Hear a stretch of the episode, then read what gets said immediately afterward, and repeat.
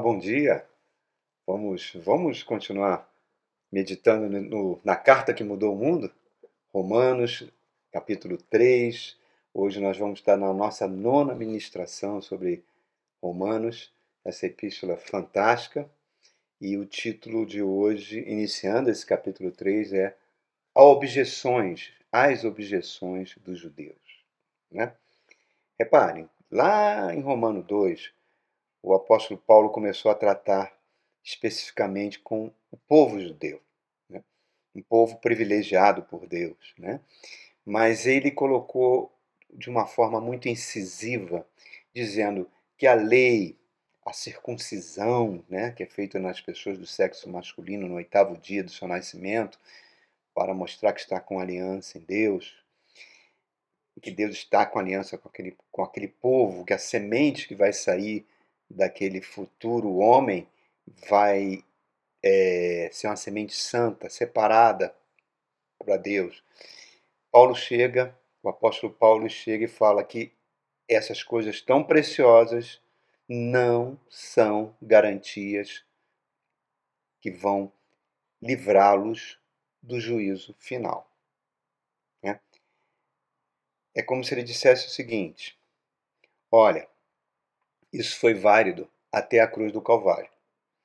A partir da cruz do Calvário, o que está valendo é a fé no nosso Senhor Jesus Cristo. Vocês, durante cinco, mais de cinco mil anos, estão aguardando a volta do Messias, né? a vinda do Messias. O Messias já veio e vocês não o reconheceram.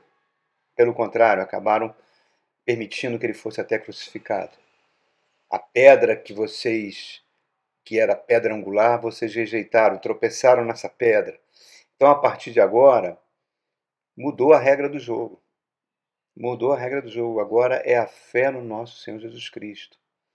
E lá em Romanos 2, ele já estava falando o seguinte: olha, a circuncisão, ela só tem valor se você guardar toda a lei que foi dada a Moisés. E como nenhum ser humano nenhum ser humano, exceto o Senhor Jesus Cristo, conseguiu ou conseguirá guardar todos os mandamentos da lei, é impossível cumpri-la devido à nossa natureza, você se torna um transgressor da lei. E a transgressão da lei sempre leva a, um, a uma condição de maldição. Olha só. Por isso que Cristo nos resgatou da maldição da lei. Cristo por nós não cumprirmos a lei, na cruz do Calvário, Cristo nos resgatou da mão da lei, da maldição da lei. Reparem, os é tão forte isso que o apóstolo Paulo vai falar: olha, os cristãos vão julgar até os anjos no juízo. Né? E no capítulo 2, eu estou fazendo uma pequena recordação, ele também vai tocar para o cristão, que se diz cristão, o verdadeiro cristão é aquele que foi batizado no Espírito Santo. Que a circuncisão não é aquela feita por mãos humanas, diz em Colossenses capítulo 2, mas é aquela que é feita no Espírito. Né? E é por termos o Espírito renovado que nós temos condição de obedecer os mandamentos de Cristo. Né? O nosso alvo, nosso alvo é sermos cada vez mais parecido com Jesus Cristo termos o caráter de Cristo. A conduta que Cristo teve tem que ser o nosso marco. Isso vai reconhecer um verdadeiro cristão. Aí Paulo vai agora, no capítulo 3, voltar, perdão, ele vai voltar a abordar a importância da lei e da circuncisão. E ele vai usar um estilo, um estilo muito interessante que é conhecido como estilo diatribe, né? onde ele imagina um judeu né? fazendo as perguntas para o apóstolo Paulo, um judeu imaginário, questionando o que Paulo está escrevendo em Romanos, né? questionando seus argumentos, fazendo objeções, por isso o título dessa nossa mensagem. E ele vai reconstruir, com a forma brilhante que a sua mente privilegiada tinha, os questionamentos que ele teve nas sinagogas que ele pregou. Principalmente nas sinagogas da Antioquia da Psídia, que nós vemos lá em Atos, no livro de Atos, na terra dos Gálatas. Né? E você pode até achar que não se trata de um judeu imaginário, que está questionando. É como se fosse o próprio Saulo de Tarso, né? aquele fariseu dos fariseus, aquele homem que foi circuncidado, como ele diz em Filipenses capítulo 3, circuncidado no oitavo dia, da tribo de Benjamim, por isso o seu nome Saulo, que deriva de, do nome hebraico Shaul, que é o nome do primeiro rei de Israel, que veio da tribo de Benjamim. Ele fala hebreu dos hebreus, um, um fariseu dos fariseus. Né? Eu me destacava, ele fala em capítulo, em capítulo 2 de Gálatas, um homem extremamente severo quanto ao cumprimento da lei e perseguidor da igreja de Cristo. É esse Saulo que depois vai virar o apóstolo Paulo, ele vai mudar o seu nome para Paulo, que significa pequeno, né? E ele vai declarar que tudo que ele recebeu do judaísmo se tornou inútil, inútil, chega até a usar uma palavra forte, lixo, diante da revelação de Jesus Cristo. Por isso que em Filipenses capítulo 3 ele fala: o meu alvo é conhecer a Cristo, o poder da sua ressurreição e a participação nos seus sofrimentos para que eu possa alcançar a ressurreição dos mortos. Então, feito esse pano de fundo, vamos entrar então no capítulo 3. Olha só, a primeira objeção que esse judeu imaginário está fazendo ao apóstolo Paulo. Ele fala assim: que vantagem há então em ser judeu? Que utilidade há na circuncisão? Muita, ele responde em todos os sentidos, principalmente porque aos judeus foram confiadas as palavras de Deus. Olha que coisa fantástica. Esse judeu imaginário questiona os argumentos de Paulo. Então, qual é a vantagem de ser judeu? Ele fala muitas. Os oráculos de Deus, os profetas, né? as escrituras sagradas do Antigo Testamento, tudo foi confiado ao povo judeu. E o povo judeu sobreviveu nesses mais de 5 mil anos de histórias a várias tentativas diabólicas de exterminá-los. Né?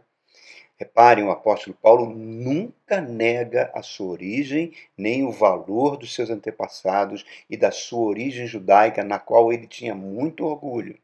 Tá?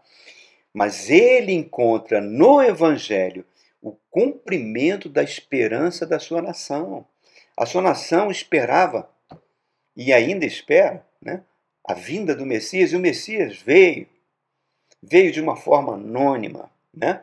veio de uma forma completamente inesperada. Não veio com poder político, mas veio com o poder de Deus para trazer salvação e graça. E eles não reconheceram ele como Messias, pelo contrário, permitiram até que ele fosse entregue às autoridades romanas e ser crucificado. Então, reparem, é, Jesus, ele nesse seu anonimato do seu ministério, que acabou não acontecendo, né, porque as pessoas cada vez mais se cercavam dele, ele vai se revelar como Messias com um tipo de ser humano que era extremamente desprezado na sua época. Está lá em, no Evangelho, no capítulo 4 de, do Evangelho de João. Primeiro, ele se revela uma mulher. A mulher, na época da Palestina bíblica, era considerado um ser humano de segunda categoria, era uma mercadoria de troca. Segundo, ele se revela a uma mulher samaritana. Os samaritanos eram considerados um povo imundo, destituído da graça de Deus pelos judeus. Terceiro, essa mulher já tinha tido cinco maridos, quer dizer, uma mulher que perante a sociedade já era extremamente mal falada. E é essa mulher que ele fala: Eu sou o Messias. Eu sou o Filho de Deus. Olha que coisa fantástica, irmãos. Quantas lições ele nos traz. Então, Romanos 3, Paulo está dizendo: ó, o valor da etnia judaica não é, não é e nunca será uma proteção para tornar a, aquela pessoa que está se apegando nisso, dizendo que é filho de Abraão. Pelo contrário, até falou: dessas pedras eu posso transformar em filho de Abraão contra o juízo de Deus. Mas eles tiveram seus privilégios. Qual a vantagem? Sim, foram guardiões do Antigo Testamento. Um privilégio que nenhuma outra nação teve, nenhum outro povo teve.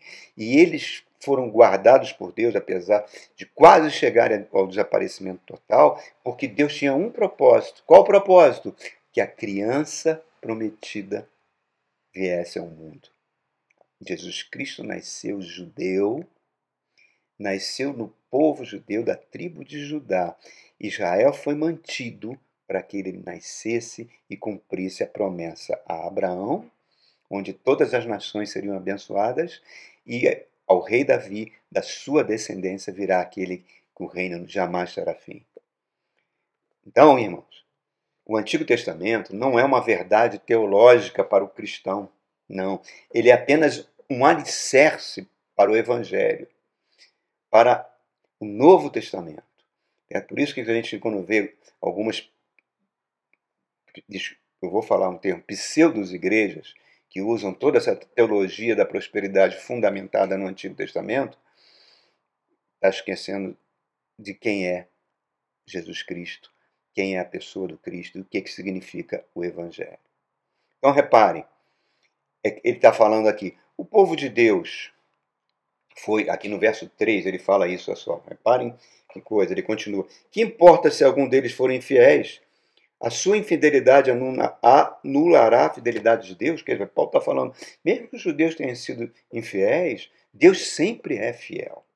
Vamos falar um pouquinho sobre fidelidade, irmãos, que eu acho que é um conceito muito esquecido no meio cristão. Né? É, vamos falar do próprio Cristo, na última semana de vida.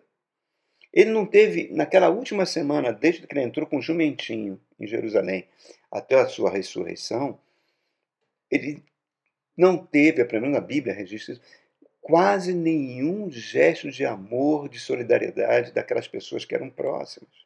Judas vai traí-lo, Pedro vai negá-lo, todos os apóstolos vão fugir deixando ele sozinho, exceto João. Naquele momento de agonia, ele pediu um pouquinho da companhia dos, dos seus amigos apóstolos para que pudesse vigiar uma hora com ele. Nem isso ele conseguiu. Em Mateus 26 diz que a maior dor que Cristo sofreu não foi uma dor física, mas uma dor que ele ficaria completamente abandonado para suportar o peso do pecado de toda a humanidade sobre ele. O próprio Deus virou as costas para ele na cruz do Calvário. Ele Pai, por que me abandonaste? Porque naquele momento ele estava se fazendo pecado. E Deus não pode conviver com pecado. Ele estava fazer, aquele que não teve pecado estava se fazendo pecado para que nós pudéssemos ser justiça de Deus. E naquela semana fatídica, ele só teve um gesto de amor.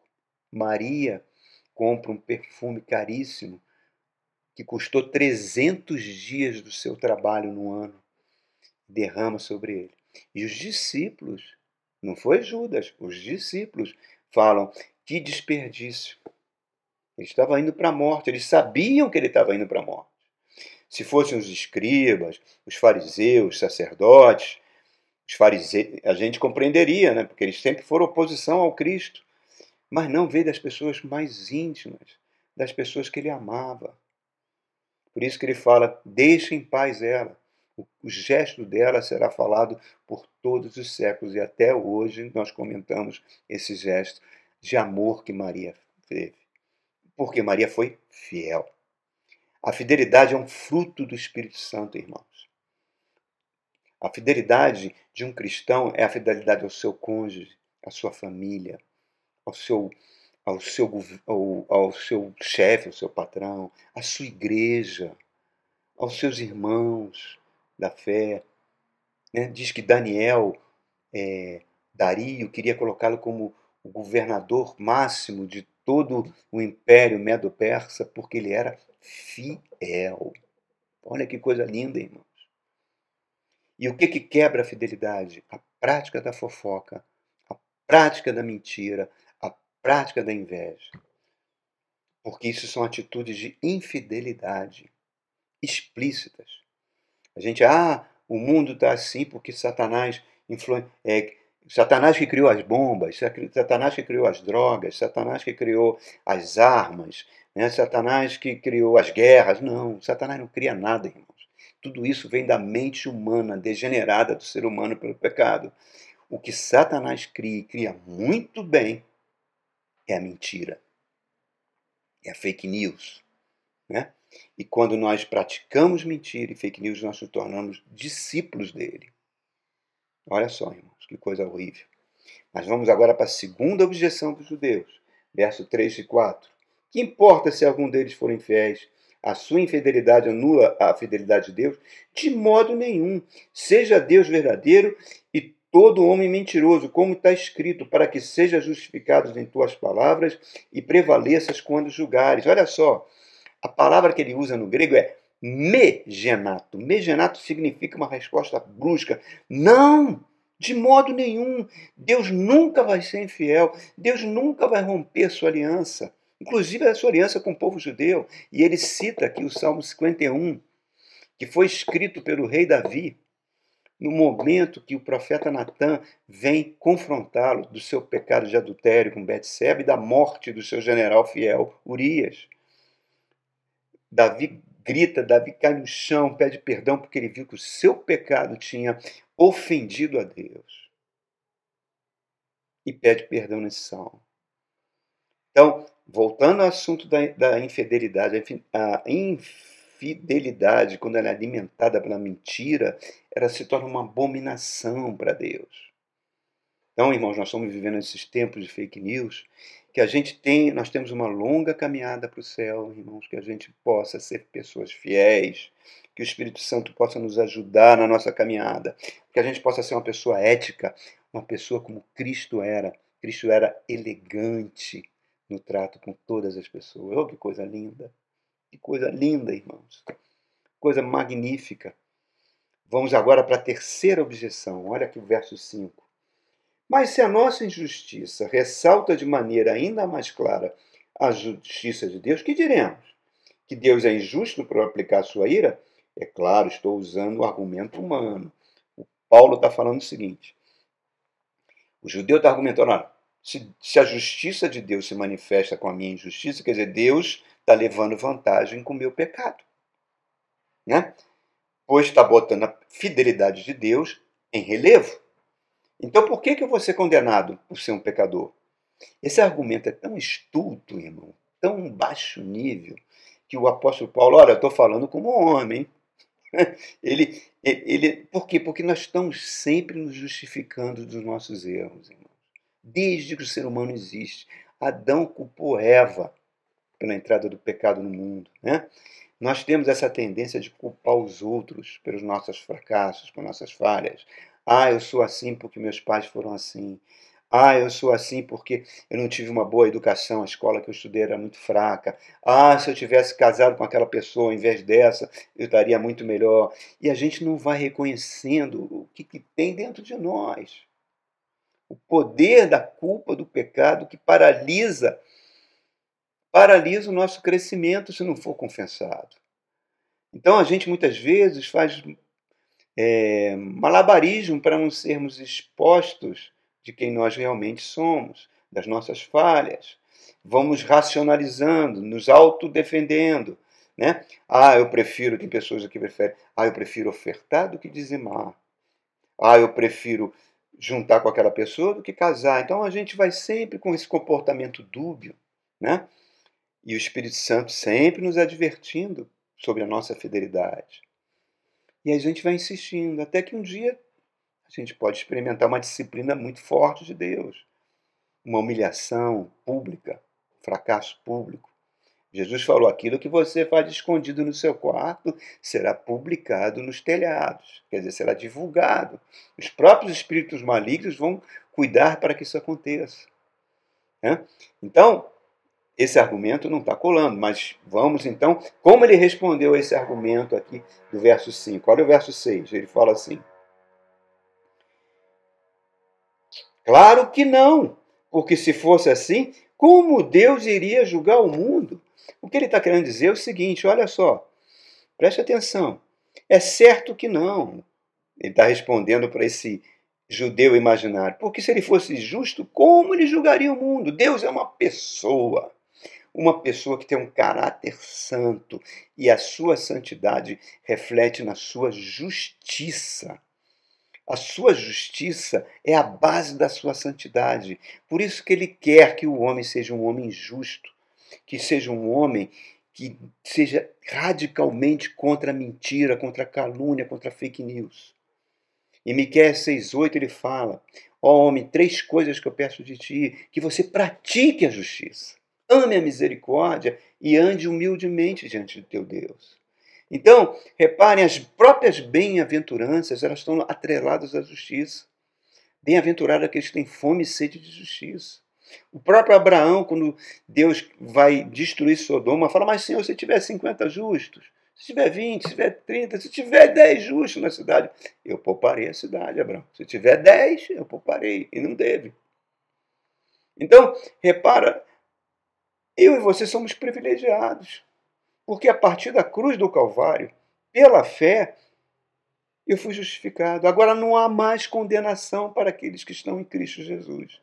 Porque a lei do Espírito da vida me livrou da lei do pecado e da morte, porque for impossível a lei que estava enferma pela nossa natureza carnal, Deus fez enviando o seu próprio filho em forma de natureza carnal para que na sua carne fosse condenado pecado. Olha só, irmãos. Capítulo 8, o início dele fala isso. Então, reparem, nossas mesquinharias, nossos defeitos, tudo isso não são impedimentos para sermos justificados diante de Deus. Basta que pela fé você creia no Cristo e clame pela presença do Espírito Santo para que a gente seja transformado. Romanos 5, 1 fala assim, ó, esse versículo lindo. Tendo sido, pois, justificados pela fé, vamos ter paz com Deus por nosso Senhor Jesus Cristo. Acesso à paz de Cristo, irmão, é um bem mais precioso que a humanidade precisa para hoje, para o dia a dia. Então, esse judeu imaginário que está tentando impugnar a justiça de Deus, né, ele está subestimando a sua competência para que Deus tem para julgar. Então vamos para a quarta objeção que esse, judeu imaginário vai fazer. Ora, no verso 7, ele fala assim: ele está dizendo exatamente: alguém pode alegar ainda, se a minha mentira ressalta a veracidade de Deus, aumentando a sua, a sua glória, por que, que eu sou condenado como pecador? Olha, vamos logo emendar com o verso 8.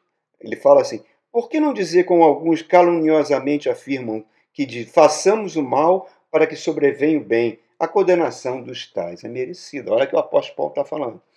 Por que, que eu sou condenado como pecador se o meu pecado traz vantagens, entre aspas, para Deus, da sua santidade? Por que, que eu devo ser condenado se eu o meu pecado está glorificando? Esse raciocínio, aquele raciocínio abominável, os fins sempre justificam os meios. Isso tem sido a marca da humanidade. O Papa Urbano VII ordenou as cruzadas, porque achava que, vale, que a Terra Santa tinha que pertencer aos cristãos. E com isso, os cruzados fizeram genocídio, prática de canibalismo, atrocidades, porque tudo era tinha a chancela da religião. O próprio Bush, presidente americano, quando invadiu o Iraque, ele invadiu baseado numa mentira, porque dizia que o Iraque tinha armas químicas de destruição em massa e nunca foram encontradas. No fundo, ele visava o petróleo daquele país.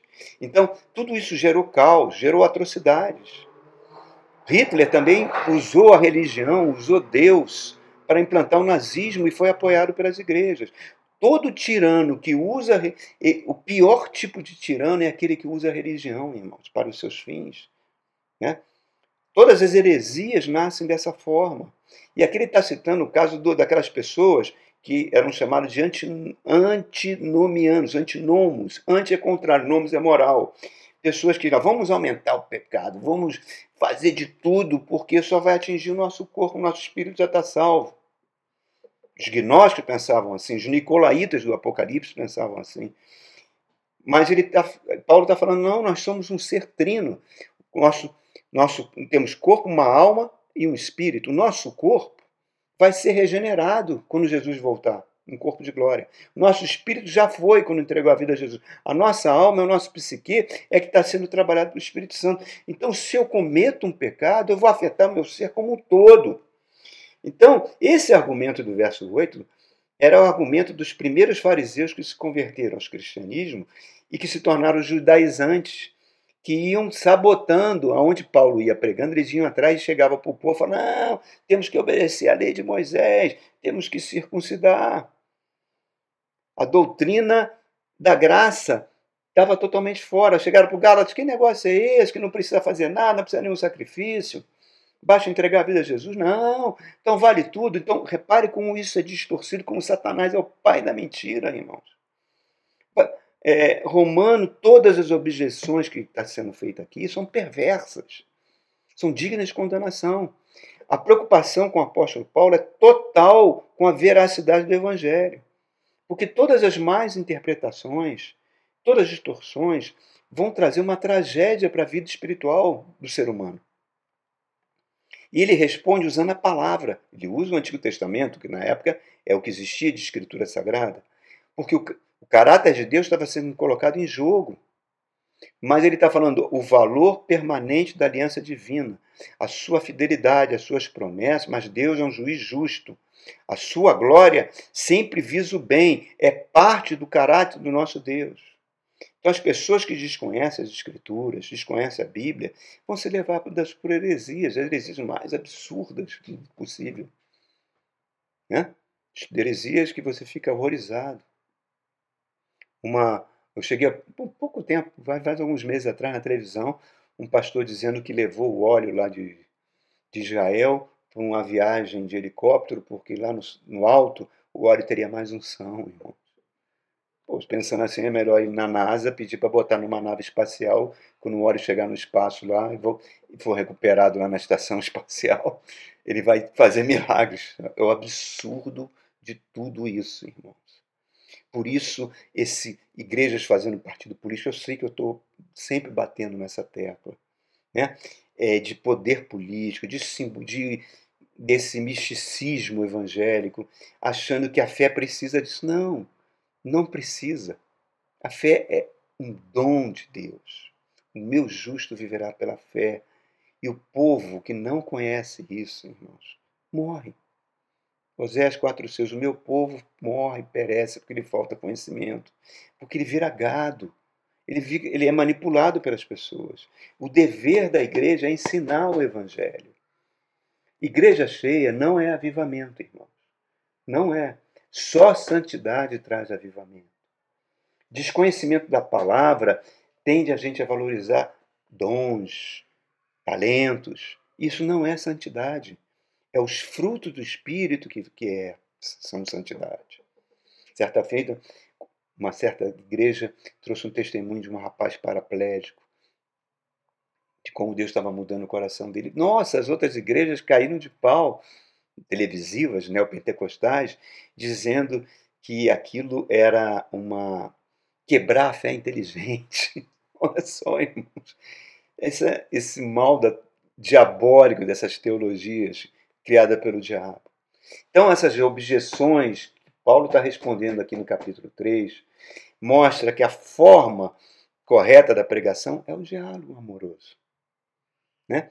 É aquilo que o apóstolo Pedro esteja sempre, fala no capítulo 3, verso 15, esteja sempre pronto, com amor, com doçura, né?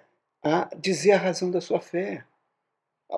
Se as pessoas trouxerem objeções, como esse judeu imaginário está trazendo aqui, vamos ser reverentes, vamos ser sérios, mas vamos ser também dóceis. Está pronto para responder, proclamar a bondade de Deus, anunciar a sua glória. É para isso que nós estamos aqui. Amém? Então, esse foi o nosso nono encontro sobre a epístola que mudou o mundo. Vá lá no nosso canal, se inscreva, assista as 141 mensagens que estão lá. Tá? Bota no sininho para que a gente possa cada vez alcançar mais pessoas. Amém? Que Deus te abençoe e uma ótima semana para você.